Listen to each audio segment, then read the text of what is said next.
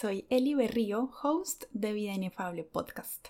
Despecho, superar una tusa, desamor, como le queramos llamar, es una de esas etapas de la vida que duelen como un berraco, pero que sin haberlas vivido no seríamos lo que somos ahora. De eso hablaremos en este tercer capítulo de Vida Inefable Podcast. Y es que los despechos no tienen edad.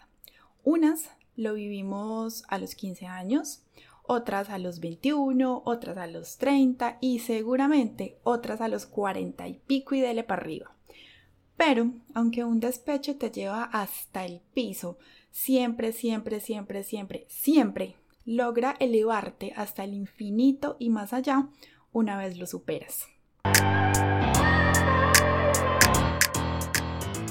Vea pues les cuento y quiero compartirles mi experiencia con el despecho, simplemente para chismosear un rato, también como autocatarsis, para autorrecordarme tiempos aquellos y porque es algo inevitable que las mujeres lo vivimos desde un punto muy empeliculado, cual película de Disney. Y de pronto alguna que me escuche esté entusada y encuentre un tris de luz o de expansión, o cuando alguna en un futuro lo esté, recuerde algo de este podcast y sonría solo porque sí. O si de pronto conocen a alguien que necesite escuchar un refuerzo del cliché, el cual es totalmente cierto, que dice que todo pasa. Y bueno, comienzo por contarles que desde que tengo uso de memoria he reconocido el amor como lo más top del universo. Crecí en una familia que llamarían funcional y tradicional, y eso me dio creo que años luz de ventajas, pero también de desventajas frente al amor de pareja como tal, que es el tema de hoy. Y no precisamente porque mis papás sean mis héroes del amor, porque eso de idealizar ya no funciona para mí. Prefiero mil veces verlos como personas, como un hombre y una mujer, con millones de defectos, con millones de fortalezas y que sobre todo tratan año tras año de construirse, de reconstruirse como pareja y individualmente también, según como cada etapa de la vida y del matrimonio como tal. Y esa es hoy para mí como la lección de amor más preciada, precisamente conocer lo imperfectamente perfecto del amor. Y bueno, retrocediéndonos unos cuantos añitos, eh, mi primer despecho fue más o menos a los 16 años. Fue mi primer novio de la vida, así de chiquis, inocentes, y ya ni siquiera recuerdo por qué terminamos la relación. Pero sí recuerdo que él aprendí que el amor sí mueve montañas, si uno quiere moverlas. Y aprendí que la sencillez es un valor que va por delante de cuando uno considera que un hombre es un caballero o que no lo sea. Entonces fue un amor de niños súper bonitos, súper bonito. Unos años más tarde eh, llegó un amigo de toda la vida, convertido en el que yo creía y juraba y rejuraba que sería el amor de mi vida. Yo lo juraba y lo rejuraba hasta hace unos años, de hecho. Este fue como que el despecho de y con mayúsculas sostenidas y todo. Éramos súper amigos en el colegio y a mí nunca se me cruzó como por la mente un pensamiento diferente a él como mi amigo. Hasta que un día él decidió que ya era como hora de declararse. y yo pensé, eh, ve, ¿será que lo puedo empezar a ver como algo más que un amigo? Y de ahí para adelante comenzó una historia de amor tipo Disney. Mentiras.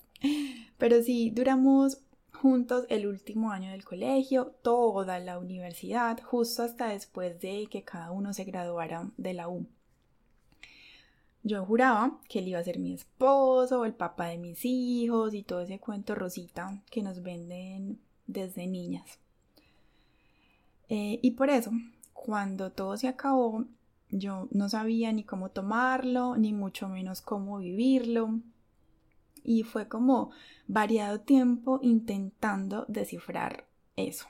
Y la vida me ponía enfrente una y otra vez la misma situación como para que yo decidiera cuándo por fin aprendería esa lección. Porque viéndolo en perspectiva, ese fue como un amor muy genuino, ¿cierto? Lleno de nuevas experiencias, de cosas juntos, de pasar de una etapa de la vida a otra juntos, pero también estuvo como lleno de vetas de todo lo que yo había aprendido o entendido hasta ese entonces que era el amor según todo lo que había absorbido de la sociedad en general. Me refiero a que el amor es apegos, es posesión, es control, es celos, es alejarse de todos y de todos y centrar como el mundo en ese otro ser externo antes que en uno mismo. El amor es idealizar y creer que el príncipe azul sí existe y que tiene que ser ese y punto y forzarlo y ser fluido y todo desde el ego malentendido, desde eso que llamamos encoñe, desde mil cosas diferentes a lo que realmente hoy entiendo como el amor. Y quiero aclarar que lo que les voy a compartir es mi perspectiva, la perspectiva de Eli Berrío, según todas esas experiencias que he vivido, pero obviamente no es la verdad absoluta. Cada quien tendrá la suya. El caso es que me costó, me costó muchísimo eh, verlo, ver a esta persona de otra manera diferente a ese hombre perfecto. Y estoy haciendo así comillitas con los dedos. E hice variada cosilla en el camino. Unas muy charras y otras que ni mejor recordar porque oh my god qué oso. El caso es que de él aprendí toneladas. Y hoy en día este hombre ocupa un super lugar en mi corazón. Volvimos a ser amigos y, y siempre estará como que ahí esta historia de la que aprendí un montón. Y para contarles, de él aprendí que el amor es algo que sí o sí debe fluir, que no tiene por qué ni siquiera intentar forzarse, porque simplemente si no es su medida, no lo es y punto. Y que cada persona tiene sus tiempos, sus etapas, y si la tuya no encaja con la de él, es por algo y creer en esto realmente es algo súper poderoso para aprender a enfrentar un despecho. El tiempo es absolutamente perfecto para enseñarnos el porqué de todas esas cosas que hoy no entendemos por qué nos pasan, pero que solamente cobran vida y significado con el tiempo. No hay de otra. Bueno, después de eh, mi super despecho, si algún día me escuchas, hola. De ahí eh, tuve amores que van y vienen y en ningún punto se detienen. Hombres súper tesos de los que aprendí como la lección que cada uno vino a enseñarme, a compartirme. Y de repente, en medio de ese camino de ir y venir, sin pedirlo, sin esperarlo, sin ninguna pretensión más allá, llegó a mi vida el que era. Y otra vez estoy haciendo comillas con los dedos. y llegó en una forma, en un empaque, en un sabor, en un olor que no eran para nada los que yo había declarado como mi tipo de hombre ideal, pero que simplemente se sentía tan auténtico, tan imperfecto, tan fluido, tan poco forzado, tan mi talla, tan genuino, que era y fue imposible de ignorar. Y yo me casé con él en un tiempo y en un espacio que jamás me lo hubiese permitido siquiera imaginármelo. Y ahora sé que es él porque, ajá, no hay como otra manera de describir esa sensación y esa certeza. Porque no hay otra respuesta más que somos tan imperfectamente perfectos juntos. ya. Y sí, me casé pensando en que será para siempre y por siempre, pero también me, casé pensando en que el amor de mi vida soy yo misma, en que mi alma gemela es mi hermanita, en que el hombre perfecto es el príncipe azul de la bella y la bestia cuando pasa de ser bestia a príncipe. Era una de mis películas favoritas de la infancia. Eh, porque mi esposo es exactamente eso, mi esposo. El hombre que elegí para acompañar su camino y que acompañe el mío, pero que si por alguna razón del universo alguna vez nuestros caminos ya no combinan más, entonces puedo recordarme a mí misma que primero me debo amar con locura para luego poder proyectar ese amor propio en él o en esa otra persona, sea como se llame la pareja, porque obviamente aquí cabe como simplemente el término pareja. Eh, porque, porque sí, gracias a como todas esas experiencias previas, eh, aprendí que no, que no funciona de otra manera. Mi esposo no me complementa, no es mi media mitad, eh, no es mi media naranja, yo solita soy un todo, soy mi todo, soy mi amor y soy el amor en sí.